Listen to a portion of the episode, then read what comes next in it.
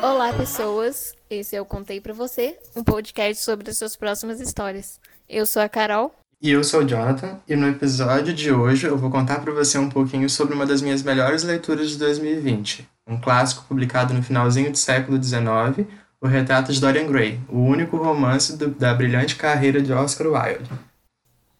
Eu acredito que o Dorian seja uma figura bastante popular hoje em dia, entre as pessoas no geral. Talvez a maioria não conheça a história dele a fundo, mas saibam ali por cima o que, que ele representa, que é toda essa questão do narcisismo eu consigo até enxergar as pessoas mais antigas que têm um certo conhecimento sobre literatura usando uma expressão tipo, nossa, mas hoje você tá só Dorian Gray, né, minha filha?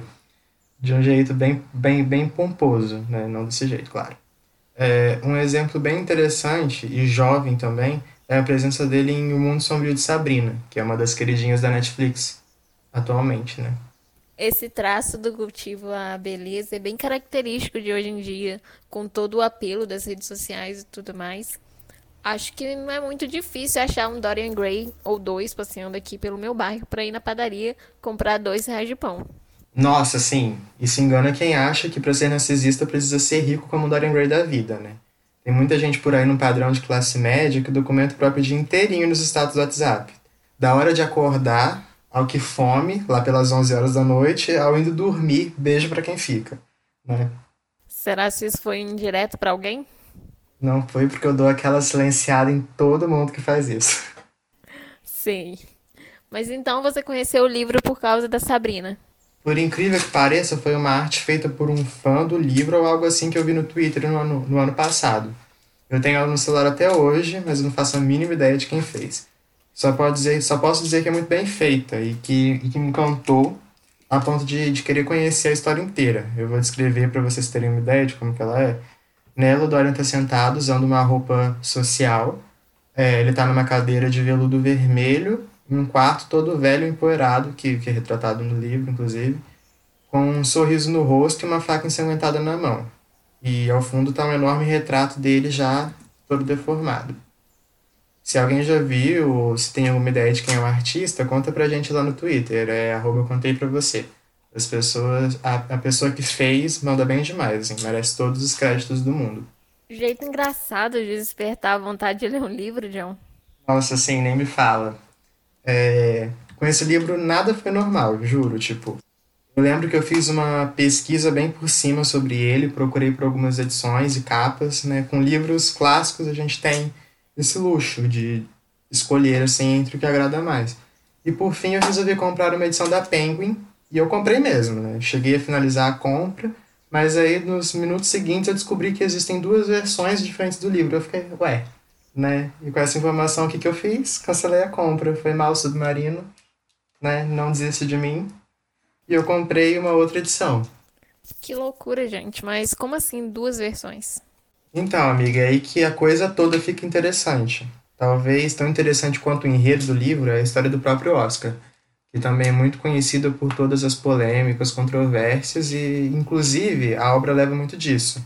Eu gosto de pensar que o livro e a história da, e de vida do autor também entrelaçados. A gente sabe que, na maioria das vezes, existe uma relação muito próxima entre criador e, entre criador e criatura. Mas tem muitas questões sobre isso para pontuar nesse caso em questão e eu vou começar pela história do Oscar agora. Eu conheço uma coisa ou outra sobre a história dele, mas estou curiosa para saber mais.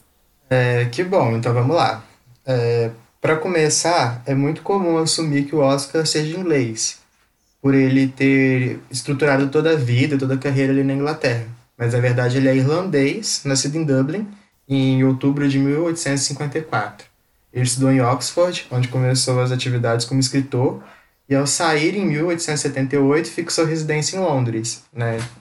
onde ele passou a ter uma vida mais agitada, com festas e todas as extravagâncias, pela qual ele é conhecido quase um século, dois séculos depois, né? Tipo. E se ele tivesse nascido ali entre a década de 90 e o início dos anos 2000, hoje em dia ele seria aquele influencer com a vida bem badalada que não consegue ter uma conversa sem citar dois memes a cada 20 palavras. falando em memes. Os pais de memes chegaram para deixar o seu momento de leitura muito mais divertido. Eles são uma fusão mais do que especial para o momento de leitura ideal. Marcadores de página que são indispensáveis para todo bom leitor, mais memes com frases divertidas para te acompanhar em suas leituras inesquecíveis. A pré-venda começa no dia 18 de novembro e vai até o dia 18 de dezembro e você pode conferir os modelos lá no Instagram, que é arroba memes. Tá muito legal os memes, gente. Vão conferir. Sim, com certeza. Mas então, vamos voltar ao Oscar.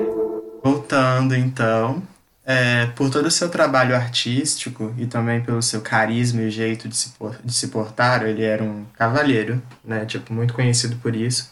Todos queriam ele por perto e o admiravam muito. Rapidamente ele se tornou um dos maiores nomes do esteticismo, que foi um movimento artístico intele intelectual que perdurou ali na Europa durante boa parte da segunda metade do século XIX, que visava estéticos nas obras, tipo, vamos fazer isso aqui de um jeito bonito, é o que importa, sem textão de Facebook nem nada, mas se der para colocar ali no meio tudo bem também. Mas o importante é ser bonito. E o Oscar chegou a fazer uma tour pelos Estados Unidos, divulgando as ideias do esteticismo, inclusive, de tão influente que ele era nessa área. E posteriormente ele viria a ser um dos maiores nomes do movimento na área da literatura. Inclusive, acredita-se que, com a sua prisão em 1895, foi o fim do esteticismo. Agora você deve estar. Mas prisão, como assim?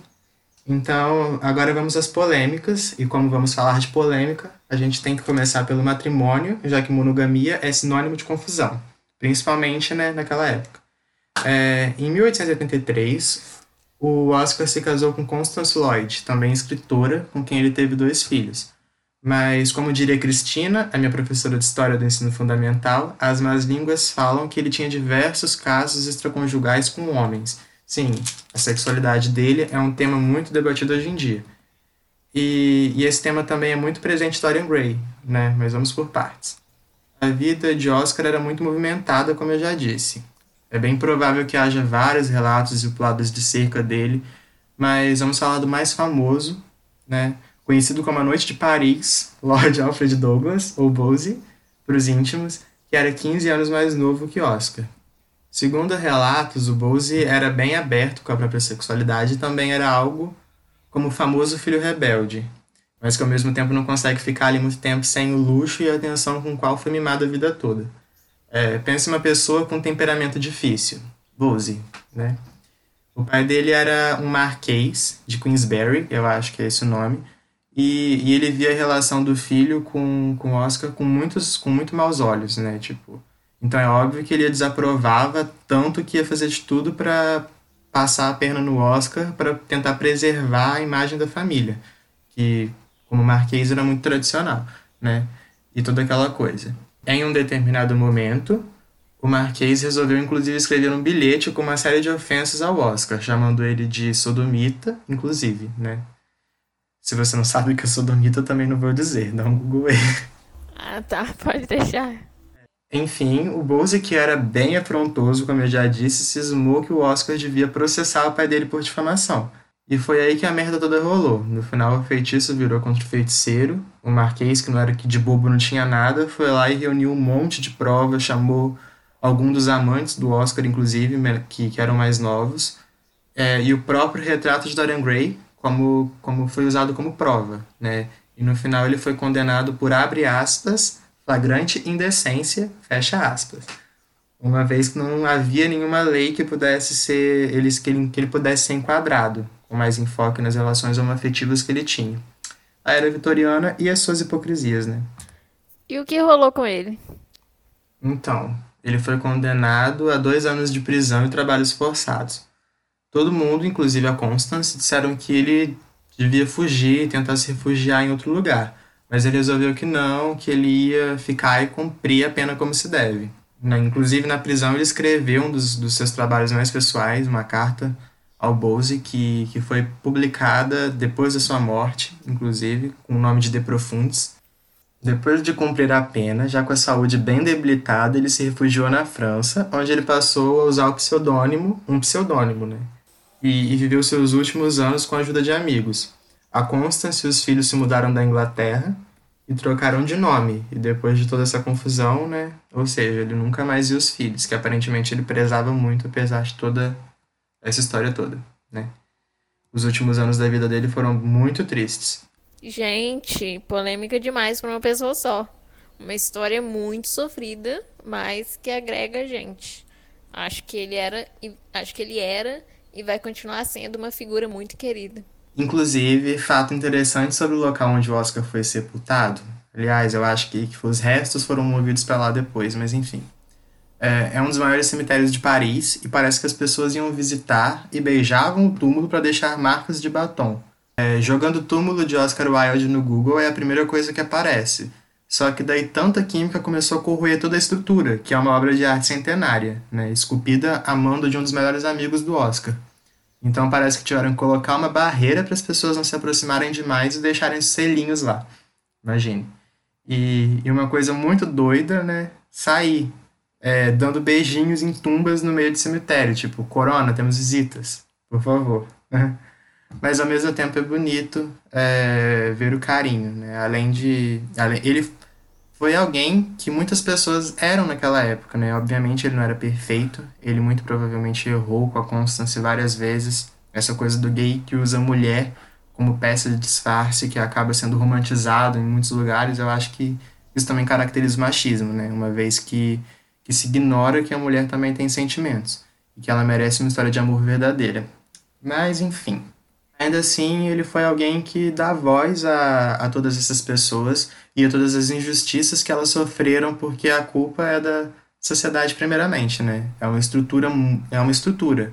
Muita gente sofre no mesmo no, no jogo de alguém que precisa fingir ser alguém que não é. É, é uma coisa muito muito complicada. Tudo isso é realmente muito forte. Mas uma coisa que nessa história toda me deixou curiosa, o que que o retrato de Dorian Gray tem que poderia ter sido usado para incriminar o Oscar. Eu acho que chegou a hora de falar do livro em si, né? Acabei de lembrar que o episódio do Contei de hoje é sobre ele. Pois é, John. Então tá bom. É... Lembra que eu contei que o livro tem duas versões? Aham. Uhum. A diferença entre elas é que uma delas foi censurada na época em que o livro foi lançado, a que é mais conhecida hoje em dia. E a outra é uma que foi resgatada alguns anos atrás, dos manuscritos originais do Oscar Wilde, que foi publicado na íntegra. Mas eu vou falar mais disso enquanto eu explico o enredo do livro, porque, né, por favor. Tudo se passa na Europa vitoriana, assim como a vida do Oscar. Tudo é muito glamuroso e requintado, e, e assim a gente tem o primeiro contato com os personagens. Tudo se inicia no ateliê do Basil Howard. O Basil está contando para o seu amigo, Lord Henry, sobre a sua mais nova inspiração, que é um jovem, o Dorian Gray, que se tornou a sua musa. Ele descreve o garoto como uma criatura mais linda que, que já pisou na Terra. Tipo, ele na Terra e o Dorian lá no céu, olhando. E o que deixa o Lord Henry bastante curioso. Então, é o momento de todos se encontrarem ali pela primeira vez. O Dorian, que é um garoto muito inexperiente e que ainda não está inserido nos compromissos da sociedade vitoriana, é realmente uma figura bastante inocente nos primeiros momentos do livro. Ele não faz ideia da, da própria beleza e do que ele pode fazer com ela, né? Aquele aquela clássica pessoa que é mais bonita por não saber que, que é bonita.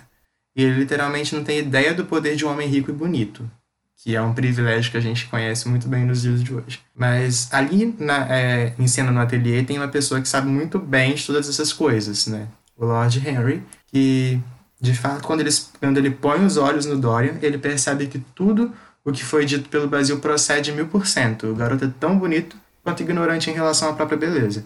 E, é, e isso é bastante curioso ali no momento que o que renderia um meme do diabinho no ombro e um anjo no outro. O Basil e o Lord Henry são o anjo e o diabo, respectivamente. O Basil é encantado com a inocência do Dorian e o Lord Henry é encantado com a possibilidade de, entre... de estragar essa inocência, né, com a possibilidade de trazer o Dorian para o seu lado, para o seu mundo de prazeres e luxúria, por assim dizer, né? E é claro que ele tem um papel crucial na história, porque ele não ia voltar para casa sem dizer tudo o que ele pensava e achava certo para o Dorian, né? Ele também faz elogios, mas também estila sua forma de ver o mundo, todos os prazeres, todo tipo de absurdo que se pode esperar de um homem branco e rico, né? E, tipo, talvez você não faça ideia do que você poderia ser nessa sociedade, é o que ele diz. Todas as pessoas, note que ele diz pessoas e não só mulheres, que você poderia ter aos seus pés. Ele é um perfeito hedonista, o Lord Henry, ele não se importa com a moral ou com o que é considerado sagrado em uma sociedade dita cristã, pelo menos não de verdade, né?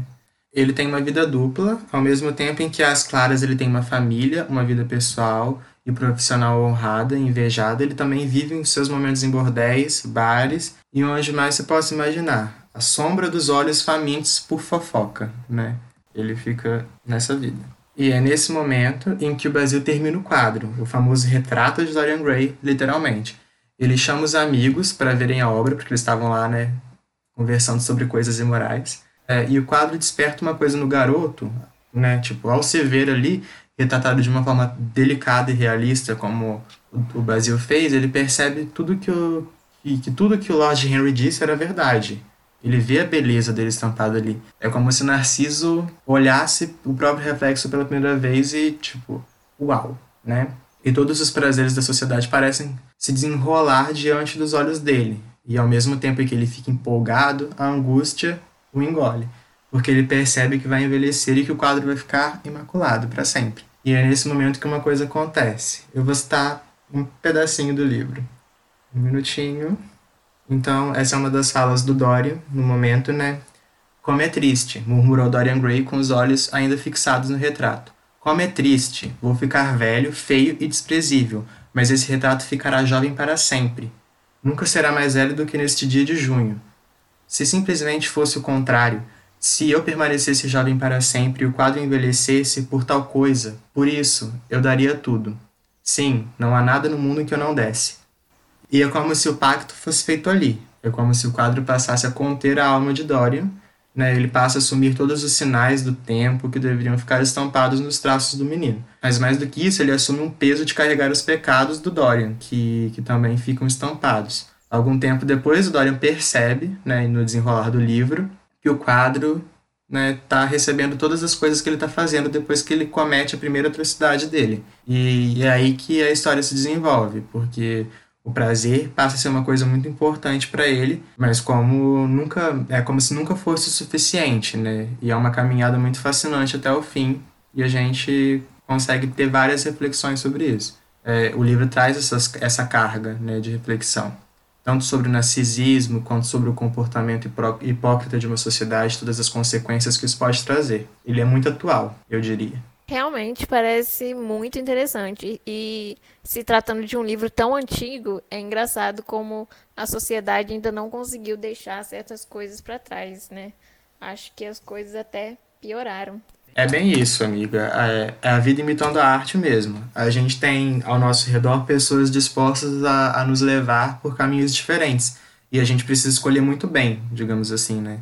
E é por isso que o laço no cabelo e o bom senso crítico são muito importantes, né?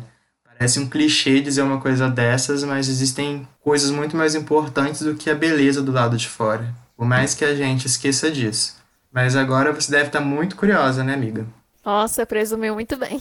Então, eu preciso passar a informação final sobre as edições diferentes, né? Para você escolher muito bem qual vai ser a sua, ou se vão ser as duas, né? O retrato de Dorian Gray foi publicado originalmente como uma história periódica numa revista mensal é, lá em meados de 1890. Era uma, uma coisa meio simultânea ali entre os Estados Unidos e a Inglaterra. Então só daí a história já né, se distribuiu muito bem, em peso pelo mundo. Mas obviamente haviam editores né, dessa revista de olho em tudo que ia sair, porque tudo é, era muito complicado. E eles encontraram várias coisas inadequadas na história, que tinham uma, conota uma conotação afetiva né, e estima-se que tenham sido retiradas aproximadamente 500 palavras que maximizavam ali a intimidade entre dois personagens do sexo masculino, por assim dizer. Né? Se tinha a, o mínimo contato entre dois homens, eles davam uma cortada, tipo um abraço virava um aperto de mãos e essas coisinhas. Mas ainda assim o livro deu o que falar, e, e foi por isso que ele foi usado como peça de acusação no, no julgamento do Oscar. Ele sofreu muitas críticas, é, ainda com a versão censurada, e, e, hoje em dia nós temos acesso a uma versão sing-along, digamos assim, é, da obra do Oscar. Ele pegou todo o material que ele tinha publicado e transformou em um romance. Ele agregou diversas coisas, como núcleos, personagens, etc. O, ao todo foram sete capítulos extras, o que totalizou 20. Né? Ele tinha publicado 13 capítulos na revista, que foi censurado, e ele pegou tudo aquilo e transformou numa coisa maior ainda. Então, no final, a edição censurada é maior do que a edição original. Como existe uma versão sem censura, você deve estar se perguntando, né? Tipo, como se existe uma versão sem censura, sendo que ele mesmo foi lá e publicou daquele jeito. E eu vou te responder, né, que Nicolás Frankel, que tem vários trabalhos publicados sobre o Oscar, é, mexeu uns pauzinhos e conseguiu os manuscritos originais da obra, aquele sem censura. Em 2011, ele trouxe o texto na íntegra, na versão original de 13 capítulos, e é a edição que eu li, né, eu pretendo ler outra também, mas eu acho interessante que as pessoas tenham um pleno conhecimento antes de fazerem sua escolha, né, para não terem que cancelar a compra depois que, que já compraram.